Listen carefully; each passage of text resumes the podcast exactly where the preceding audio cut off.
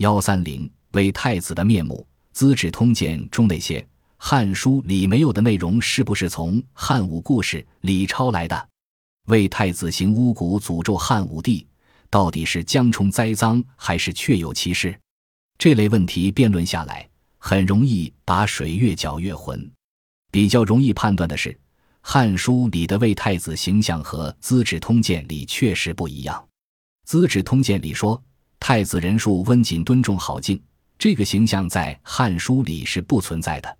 群臣宽厚，长者皆服太子，这个局面也和《汉书》的记述完全不符。《汉书》里对魏太子的介绍，最重要的就是这句话：“上为力薄望怨，使同宾客，从其所好。”故多以异端进者，意思是说太子身边聚集着一大批绝不安分的人。《资治通鉴》引用了这句话，司马光还加了评语。但这类话和那些来路不明的内容放在一起，结果是让《资治通鉴》里的太子成了很难自洽的半截人。事实上，太子的团队行动能力相当强，觉得要被汉武帝的使者陷害，立刻就能做出反应。能抓的抓，该杀的杀，一点也不含糊。太子抢占了长安城的武库，武装自己的宾客，调动皇后卫子夫居住的长乐宫的力量，在释放长安城的囚徒，并发给他们武器。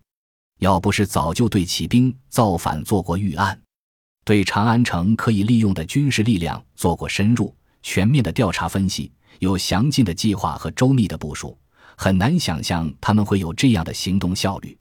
汉武帝评判的军队应该是以郎中令、卫尉的精锐为骨干，配备着汉朝最尖端、令匈奴也心惊胆战的各种类型的弓弩，加上三府的地方部队，可就是这样也大战了五天。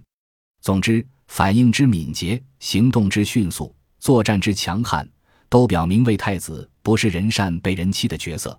和传说要造反却束手无策的淮南王刘安相比。刘安真应该发明一块豆腐把自己撞死。班固对太子还做了一番很有意思的评论。他说：“太子一出生，汉朝和匈奴之间的战争就开始了，之后仗一打就是三十年，兵所诸屠一灭，死者不可胜数。然后就是这场京城里的大战乱。